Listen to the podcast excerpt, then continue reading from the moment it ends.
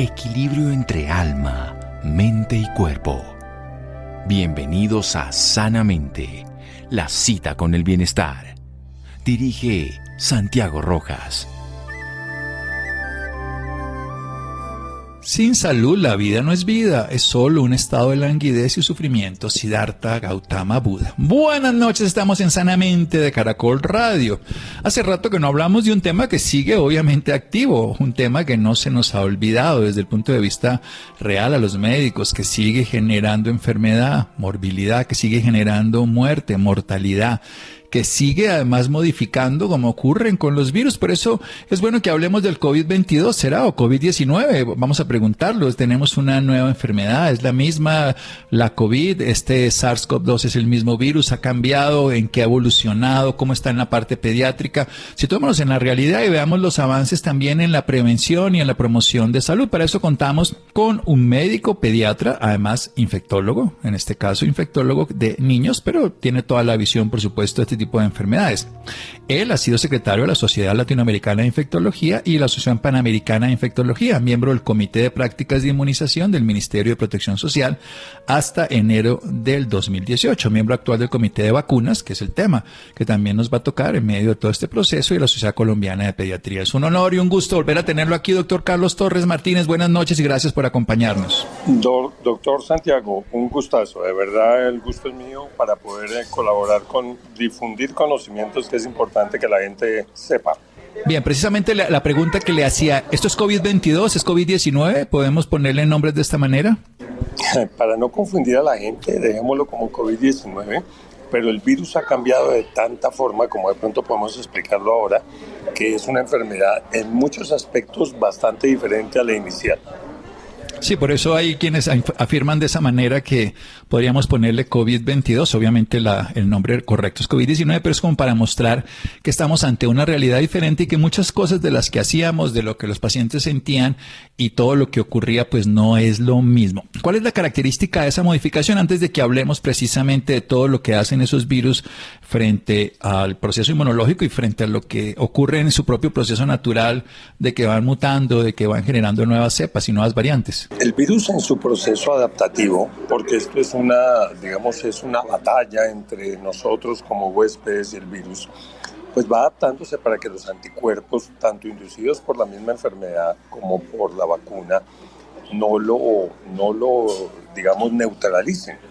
Entonces ha habido seis sucesivas cambios en el virus, cuatro de ellos este año, cuando empezó el famoso Omicron en diciembre del año pasado o enero de este año, en el que como para que la gente me entienda, como que cada vez que hay un cambio, cambiaran 15 a 20, digamos, rasgos faciales de cada uno de nosotros.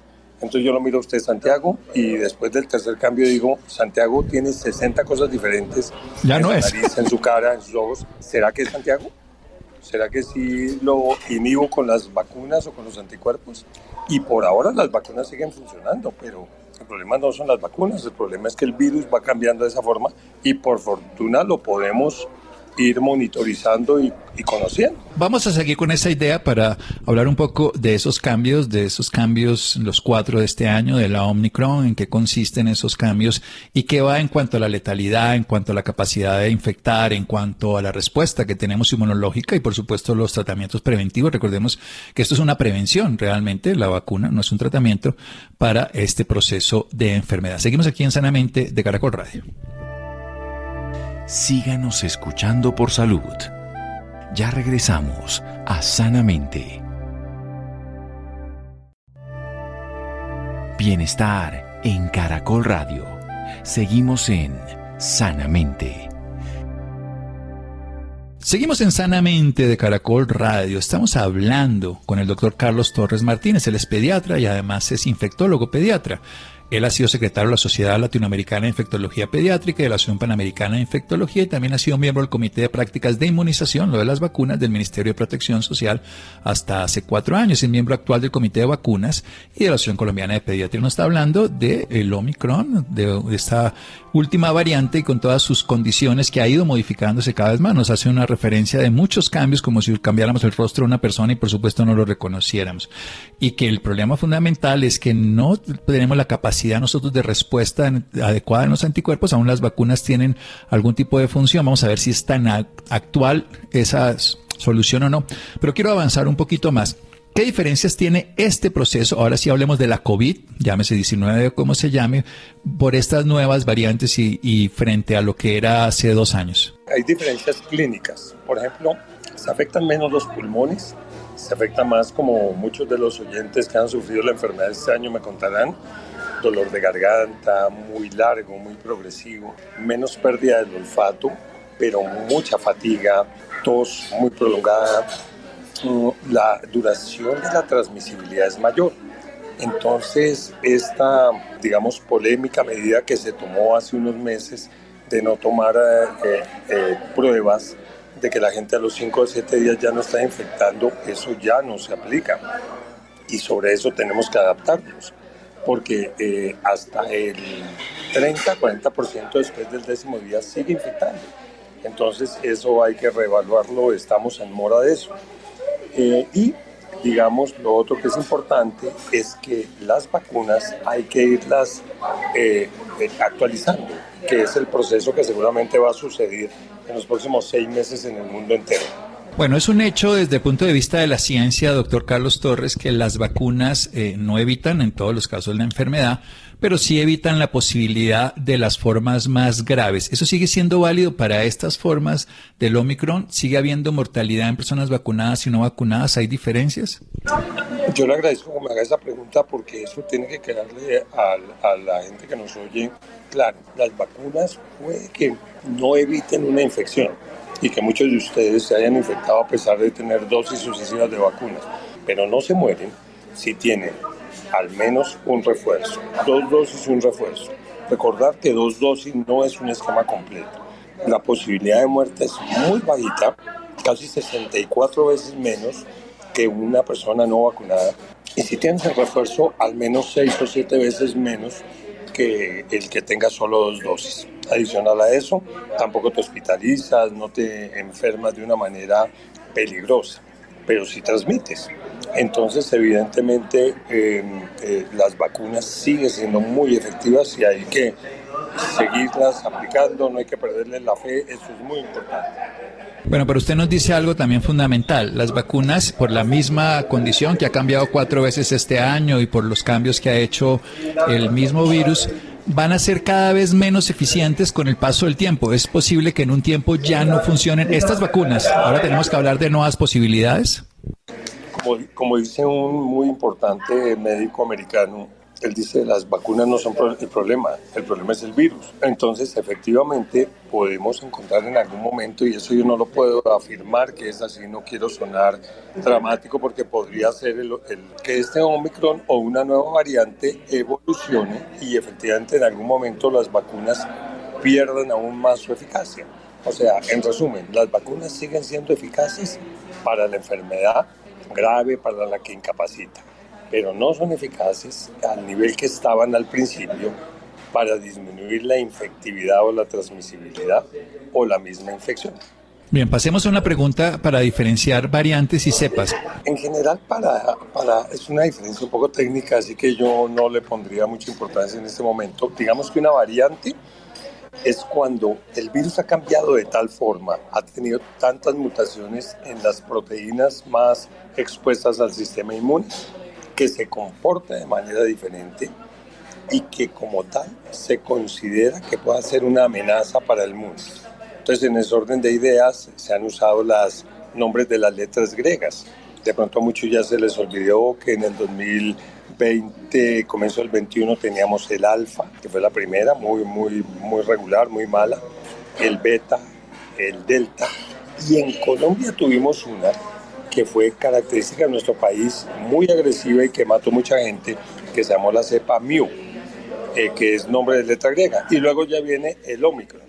Y dentro del Omicron, entonces han aparecido sublinajes con nombres muy raros. Eh, se llaman el BA1, el BA2, ahora estamos en el BA4, 5, pero sigue siendo Omicron, entonces no se llama una nueva variante.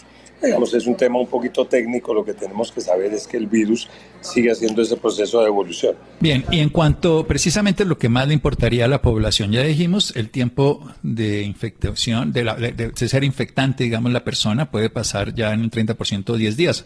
Hace unos días decíamos 3, 5 días, eso va cambiando de acuerdo a la variante. Pero el, el tiempo en cuanto a la gravedad de la enfermedad, ¿por qué es diferente? Este proceso adaptativo que hacen los virus también los modifica en ser, mm, infectar más, pero agravar menos, ser más, menos letales. ¿Cómo funciona esto? El primer Omicron, el, el Omicron inicial, el de noviembre, diciembre, efectivamente se decía que enfermaba menos a la gente y era más suave. Pero gran parte de esa percepción es porque la mayoría de gente está vacunada en realidad en Colombia siguen muriendo, como ustedes lo han visto en las cifras, 250, 200 personas cada semana, al menos esas confirmadas con COVID. Y eso es un número muy importante. Son 30 al día, 40 al día. O sea, sigue habiendo enfermedad grave, particularmente en la gente de alto riesgo y en los no vacunados. Entonces no es tan cierto que el Omicron no mate a nadie. Particularmente yo que soy pediatra, los niños, hemos, nosotros multiplicado nuestro trabajo este año con COVID porque se han infectado mucho más con COVID. Y la razón número uno es porque ya no tienen esa inmunidad entrenada que tenían en el primer año cuando habían sufrido de tantas gripas y llega el COVID y de una u otra forma los niños están defendidos. Luego los niños los encerramos y ahí perdimos las defensas, lo que se llama la deuda inmunológica. Y para completarla, pues eh, no están vacunados los menores de tres años. Curiosamente en Colombia, que se aplica la vacuna Sinovac, tampoco la gente se ha vacunado. Y menos del 50% de niños tiene la pauta o el esquema completa de vacunación, de dos dosis. Bien, todo esto es una realidad. Vamos a seguir hablando, además, un poquito de ese sentido de la deuda inmunológica, porque precisamente como la enfermedad va cambiando, el virus va mutando, también tenemos que verla esta realidad. A veces no nos gusta hablar de estos temas y quisiéramos como muchas cosas que pasaran, pero si vemos, por ejemplo, una pandemia que ocurrió hace ya tantos años, ya estamos en 40 años de haber aparecido, la VIH-Sida aún sigue activa. Tenemos que entender y saber que conviviremos con ella. ¿Qué lo hacemos? Pues aprendemos. Seguimos aquí en Sanamente de Caracol Radio. Síganos escuchando por salud. Ya regresamos a Sanamente. Bienestar en Caracol Radio. Seguimos en Sanamente. Seguimos en Sanamente de Caracol Radio. Carlos Torres Martínez, nuestro invitado esta noche. Él es secretario, ha sido secretario de la Sociedad Latinoamericana de Infectología Pediátrica y de la Asociación Panamericana de Infectología.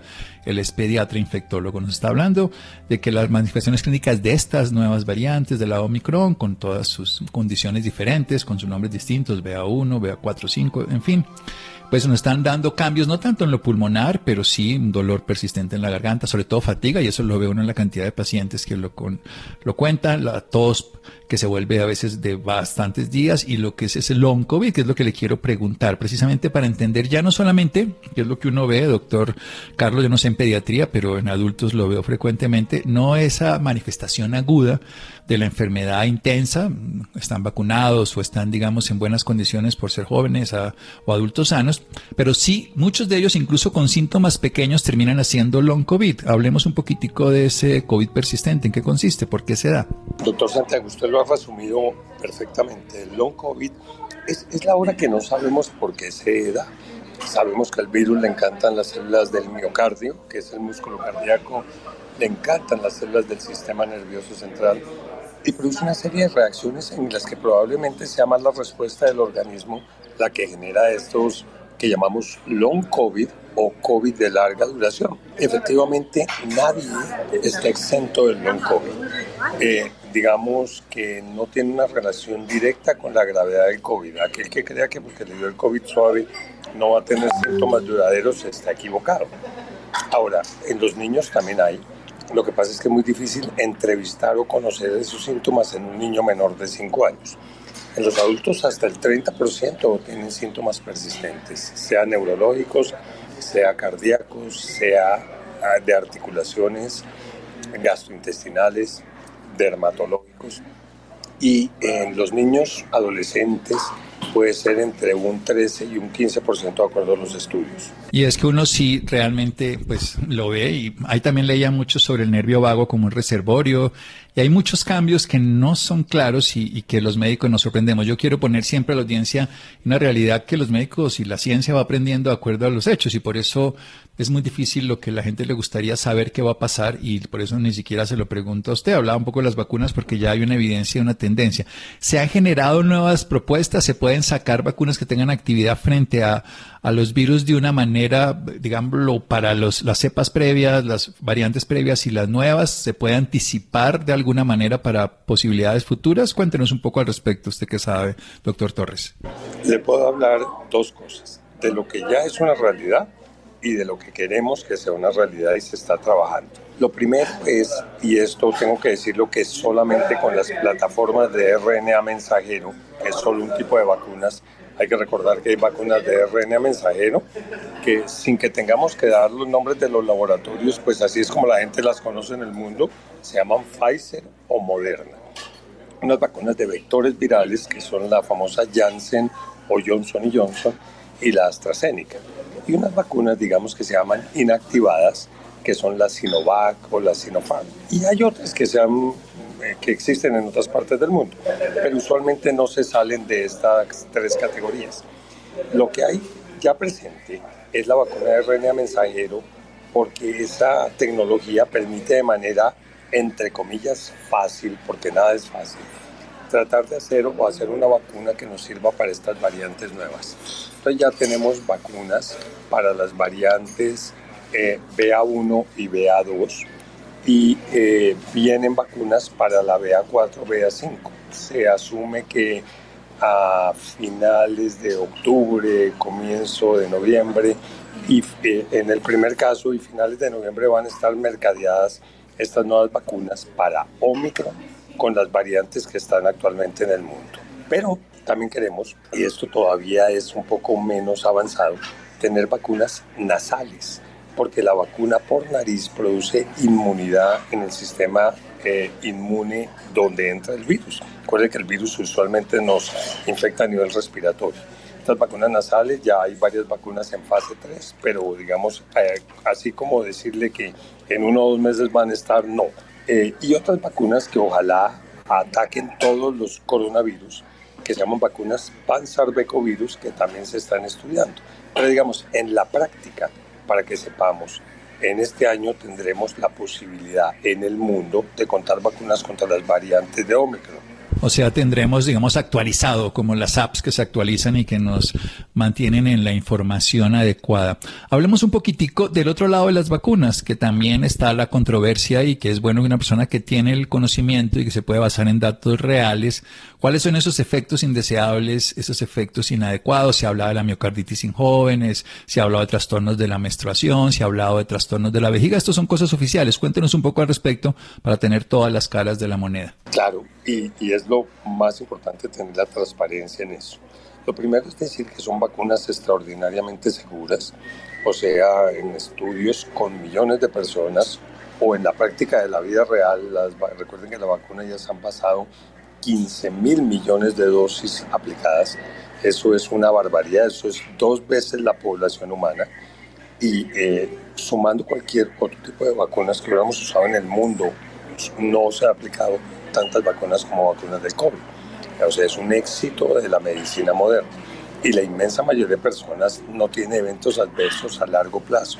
Es claro que algunas personas pueden, eh, seguramente muchos de los oyentes lo han sufrido, eh, fiebre, decaimiento, malestar general, pero autolimitado a dos o tres días. Algunos efectos propios, como el de la miocarditis que usted cita, es un evento que es muy importante puntualizar en, en frecuencia.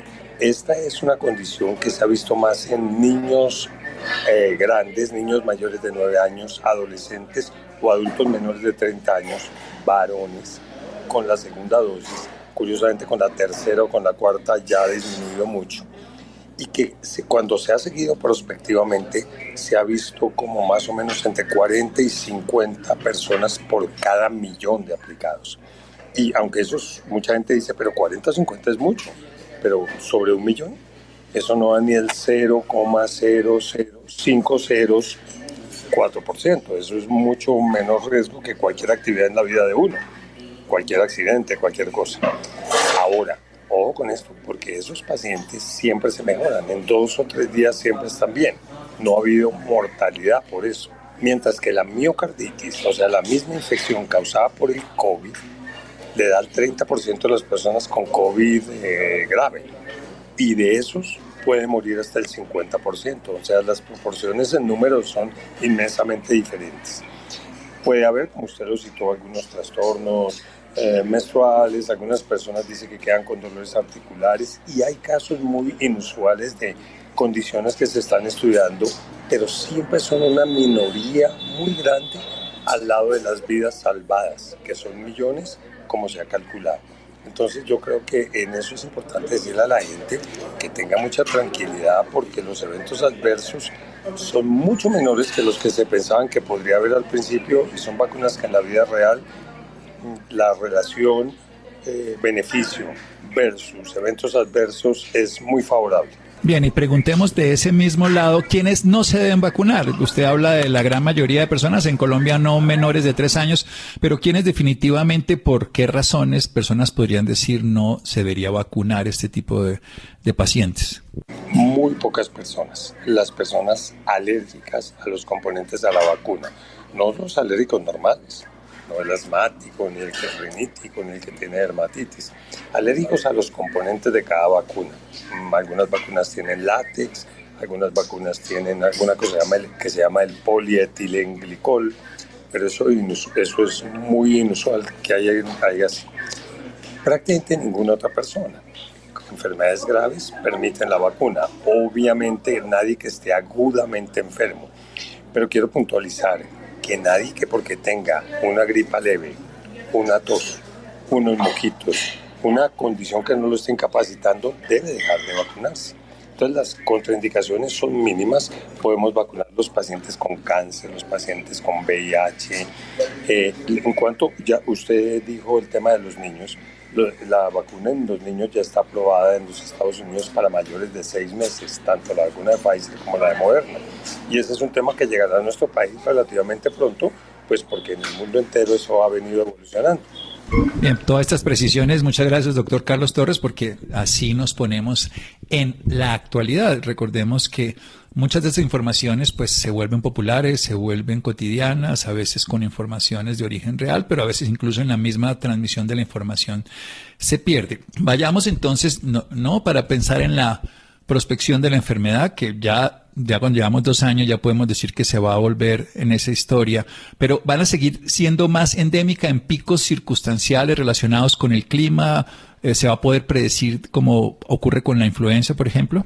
Estamos en un momento un poquito impredecible. Mm, sí pensamos que se vuelve endémica, pero para eso hace falta yo creo que un par de variantes.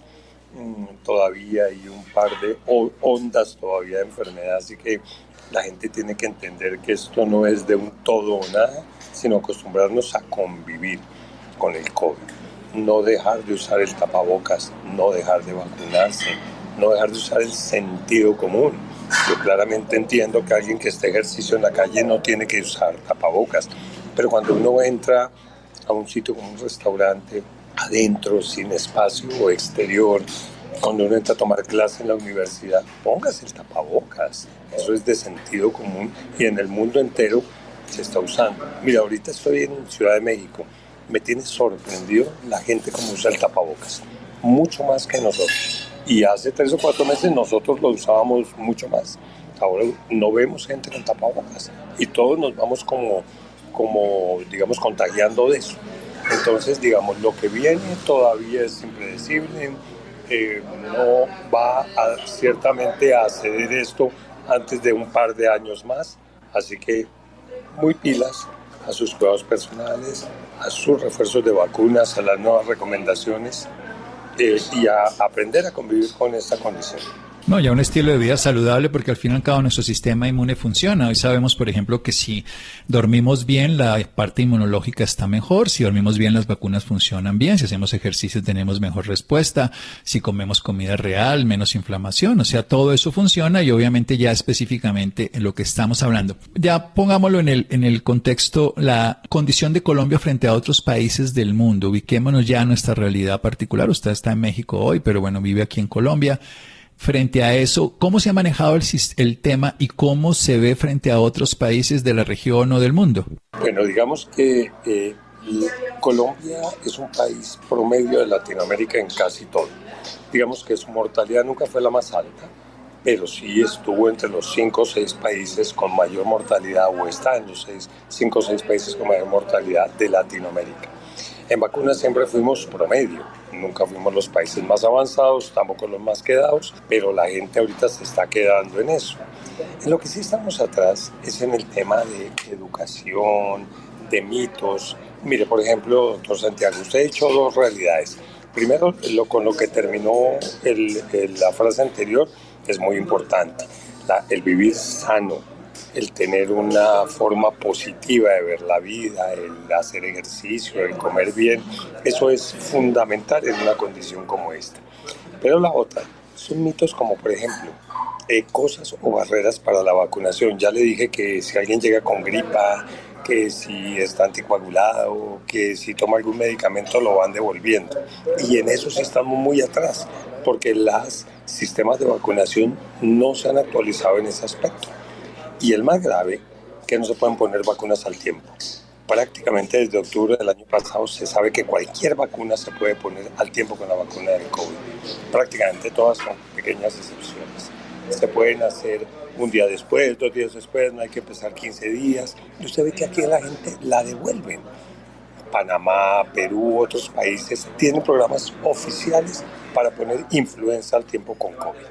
Y entonces ahí es donde viene el otro tema mantengamos, que es el otro tema en que Colombia se ha quedado atrás, actualizados a niños y adultos en el resto de vacunas, porque es que las otras enfermedades no se olvidaron y muchas de ellas conviven con el COVID al tiempo, las neumonías, la influenza, la tosferina. Entonces digamos que nosotros hemos estado como en la mitad en respuesta a su pregunta, pero estamos perdiendo espacio frente a otros países.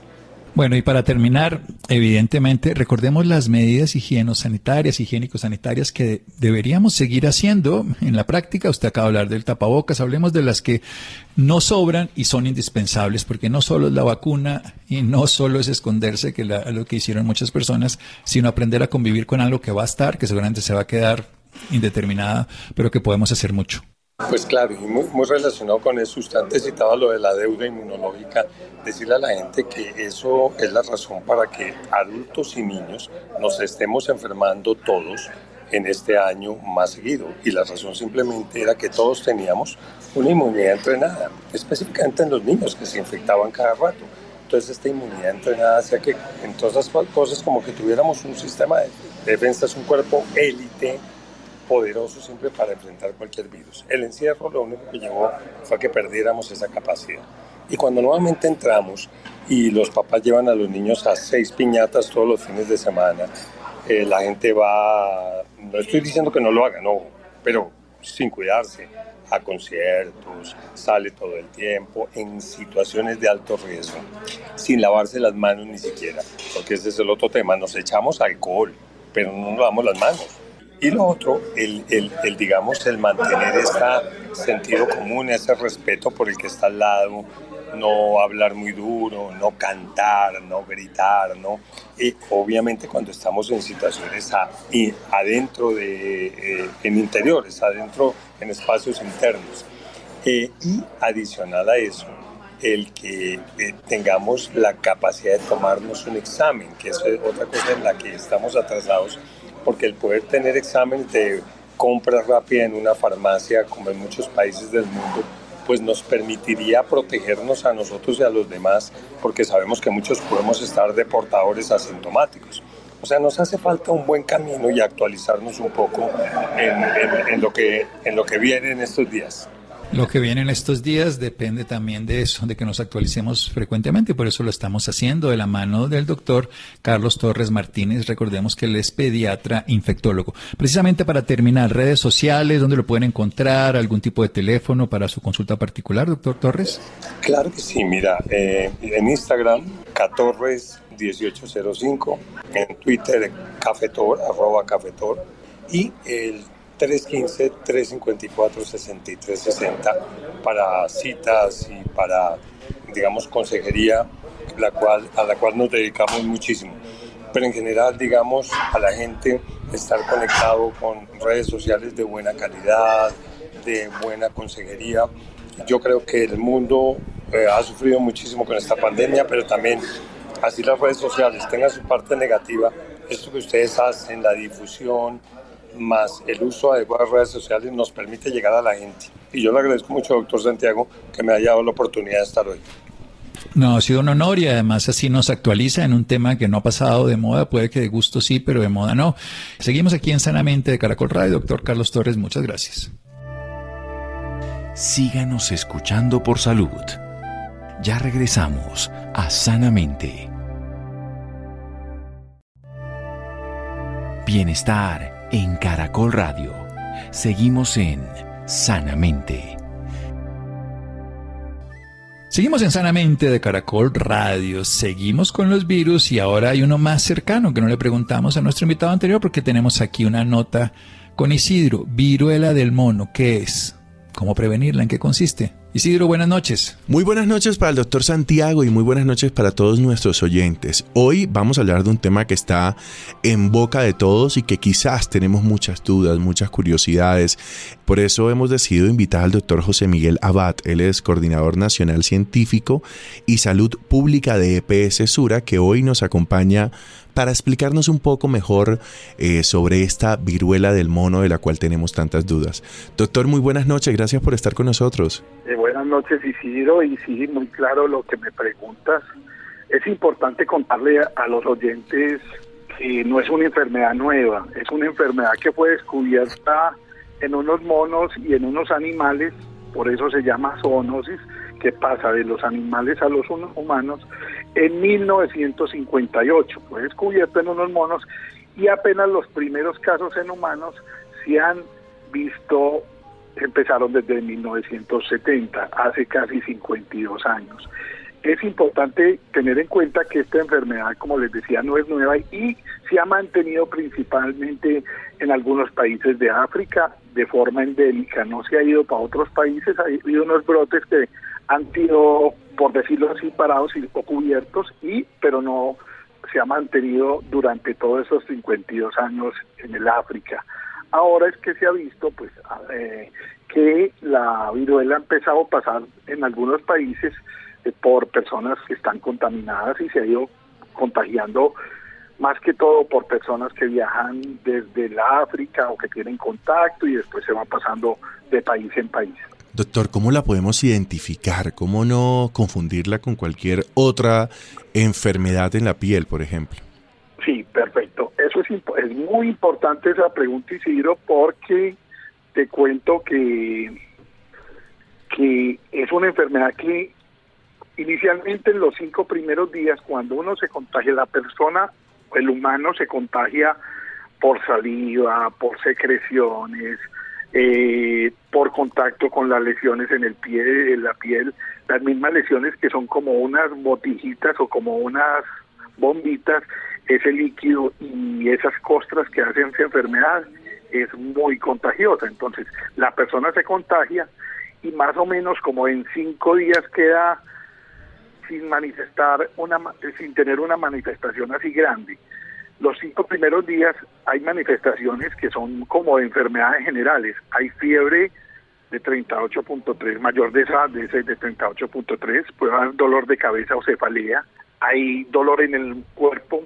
malestar general, eh, y hay una cosa importante que hay como que se inflaman los ganglios retroauricular eh, debajo del cuello, puede ser en axilas o, enfermedad, o en la región inguinal, se inflaman como esos ganglios y más o menos a los cinco días empieza a haber un brote, un brote como de unas eh, burbujitas o pústulas, lo que llamamos un exantema pustuloso que puede tener pus al interior. El gran problema es que hay unas enfermedades que producen unas lesiones similares, ¿cierto? Parecidas. Como la varicela, el herpes zóster, el mismo sarampión, el chikungunya, el verbe simple, eh, una sífilis primaria, un granuloma ingrato. Son muchas las enfermedades que producen estas lesiones, estas lesiones similares. Entonces, por eso es importante que hay que tener esa parte clínica, ese eso que les decía del dolor de cabeza, de los ganglios, de los dolor en el cuerpo, de ese desánimo y ganas de no hacer nada y las lesiones, pero tenemos que tener una cosa que llamamos los epidemiólogos nexo epidemiológico. ¿Qué quiere decir? Que ese paciente con esos síntomas tiene que, como uno, investigar 21 días atrás si tuvo contacto con un caso confirmado o probable, principalmente hoy en otro país, en otros países de Europa o países de Sudamérica como Brasil y Perú, donde se puede haber tenido contacto y que se haya desplazado a Colombia. En este momento no se considera en el país que haya como transmisión comunitaria, pues de persona a persona en la comunidad, sino que todos los casos han sido que han venido del exterior de países de países donde hay casos y de personas que han tenido contacto con contacto con, con las personas pues infectadas. Ese es como lo que nos define un caso probable, pero ya el caso definitivo para confirmar si es una viruela del mono es una prueba de laboratorio que se llama una PCR molecular para detectar específicamente este virus. Doctor, ¿cómo se contagia? Usted hablaba del contacto. ¿Es simplemente por cuestión de contacto? ¿Cómo podemos contagiarnos de esta enfermedad? Sí, eso es muy importante que todos somos susceptibles. Todas las personas somos susceptibles. De pronto las personas un poquito menos susceptibles son las personas que fueron vacunadas con varicela, pero recordemos que solamente el mundo vacunó hasta 1980 porque ya se decretó que la varicela estaba extinguida, entonces no todo el mundo está vacunado pues definitivamente y a esas personas o a esos adultos en este caso tiene un poquito de protección, pero todos somos susceptibles. ¿Cómo se contagia? Mire, con secreciones, con secreciones, con saliva, eh, con las secreciones de las lesiones, eh, muy importante sobre con las ampollitas, el líquido y la costra que sale. La costra que le sale a cada ampollita son las formas de, de contagio. Definitivamente, el contacto es persona a persona. Doctor, ¿y tenemos algún tratamiento para esta viruela? En el mundo, eh, el primer tratamiento, lo más importante, es el aislamiento porque la persona sí tiene que estar aislada y aislamiento estricto. ¿Qué quiere decir aislamiento estricto? En una habitación, con sus utensilios de aseo, con el lavado de manos, con el lavado de, de las cobijas o de la sábana muy adecuado, durante el tiempo que tenga costras y que se borren todas las lesiones. El paciente es contagiante hasta el último día que tenga las lesiones. No podemos decir más o menos, se dice que es entre 16 y 21 días que pasan, se ampolla y se caen las lesiones, pero el paciente debe tener aislamiento estricto con hasta que se caiga la última lesión que tenga en el cuerpo. Doctor, ¿qué debo hacer si yo sospecho de que posiblemente pueda tener esta enfermedad? Bueno, lo más importante es tocar los servicios de salud, bien sea porque porque sea una consulta virtual o porque sea una consulta presencial. En ese, en este momento, pues, esas dos consultas, bien sea porque sea virtual, los equipos de salud tenemos un direccionamiento del Instituto Nacional de Salud articulado con, con los organismos locales y hay un protocolo. Eh, la persona la examinan obviamente, consulta, la examinan y pues preguntan estos síntomas que son muy generales, pero también miran que tenga las lesiones y que tenga el nexo epidemiológico. Es muy importante que si viajó, que si tuvo un contacto con una persona infectada y se hace como ese rastreo.